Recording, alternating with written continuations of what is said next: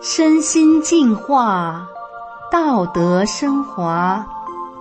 现在是明慧广播电台的修炼故事节目。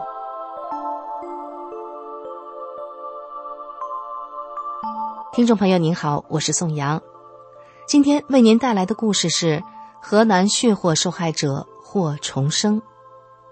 一九九零年，时任河南省长李长春大力扶持他的血浆经济。导致了河南艾滋病大流行，同时爆发了丙型肝炎，波及中原多个省份，就是众所周知的血火事件。被誉为中国防艾滋病第一人的高耀杰医生，就因为揭露这场惨剧的真相，多次受到当地政府阻挠和打压。他无奈在2009年出走美国，引起外界轰动。我们这个故事的主人公贾平女士。就是三十年前那场血祸的受害人之一。今天，我们来听听她的不幸遭遇和重获新生的故事。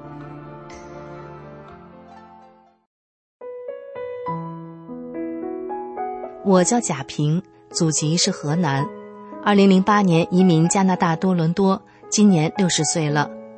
一九九一年二月，我在河南做了子宫摘除手术。一共输了两千四百 cc 血浆，手术成功，恢复的也很快。正当我准备回单位上班的时候，突然出现了恶心、呕吐。同年五月，我就住进了解放军空军医院传染科。医院查来查去，除了转氨酶高，啥也查不出来。最后送到上海化验，确认了结果，说我是患上了丙型肝炎。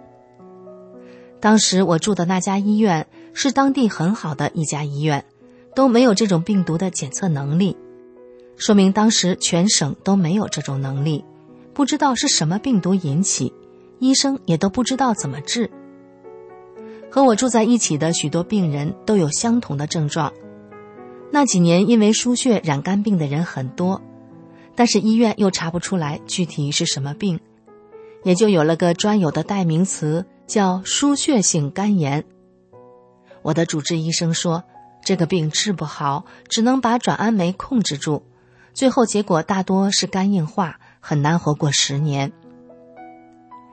当时治疗最好的药就是打干扰素，找最好的中医师看病，每次取中药就是十二服药，每天大碗大碗的药水灌下去，真的整个人就像被药水泡着一样。记得那时。我的呼吸道会产生大量的分泌物，严重影响了我正常的呼吸。为了治病，我四处求医，西医不行，看中医，吃了无数的药，反复治疗，反复发作，时轻时重，一直得不到彻底根除。疾病加上各种药物的副作用，我变得面黄肌瘦、虚弱无力，有时情绪还极度烦躁，身心被煎熬着。看不到生活还有什么希望，在走投无路的情况下，出于求生的本能，我开始从气功和佛教中寻求解脱的方法。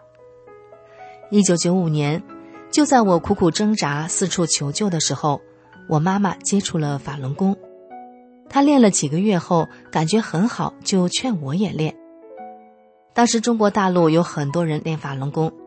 大家相互传颂着法轮功祛病健身的奇迹，这大大增加了我练功的信心。但是万事开头难，我站半个小时都无法坚持，盘腿根本就盘不上。好在周围有不少人都修炼法轮功，大家可以在一起练功切磋。我们一起看李洪志师傅的讲法录像，阅读转法轮。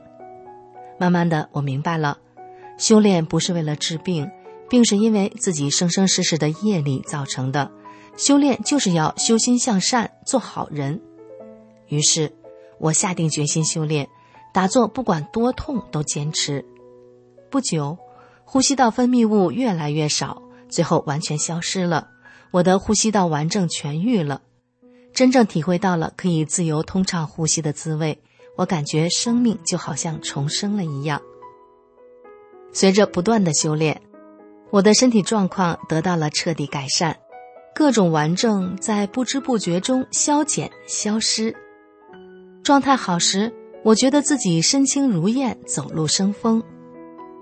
在身体康复的同时，修炼给我带来的最大收获就是道德的升华。我明白了怎样按照真善忍的标准做个好人，让自己的心胸更宽广，还学会了善待别人。遇事多替别人着想。我的头脑比以前变得清醒了，思维也更敏捷了，因为有了健康的身体、平和的心态、聪慧的头脑，我在工作中积极进取。为了提高自己的业务能力，又读取了在职硕士学位。到如今，我修炼法轮功已经二十五年了，享受着修炼带来的身心健康的愉悦。觉得自己很幸运，能修炼法轮大法。从修炼的第一天起，我就再没打过一针，没吃过一粒药。能有缘遇到这么好的修炼大法，我的命运完全改变了。移民多伦多不久，我加入了法轮功学员组成的多伦多天国乐团，经常应邀去各地参加活动表演。不论严寒酷暑，我的体力不比别人差。说走，抬腿就走，坐汽车多远也不晕车，也不怕冷了。这在过去是绝对不可能的。如今的我可以说是脱胎换骨，这变化真是做梦都不敢想。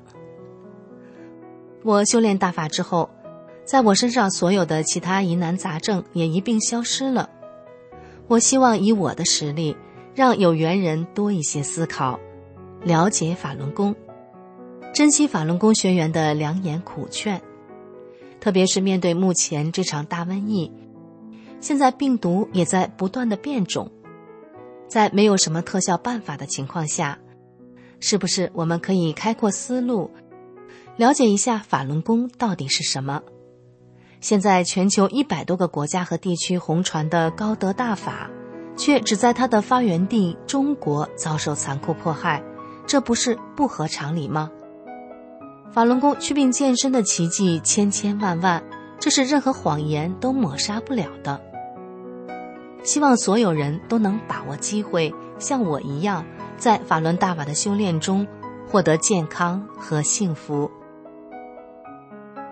好的，听众朋友，今天的故事就为您分享到这里，感谢您的收听，我们下次再见。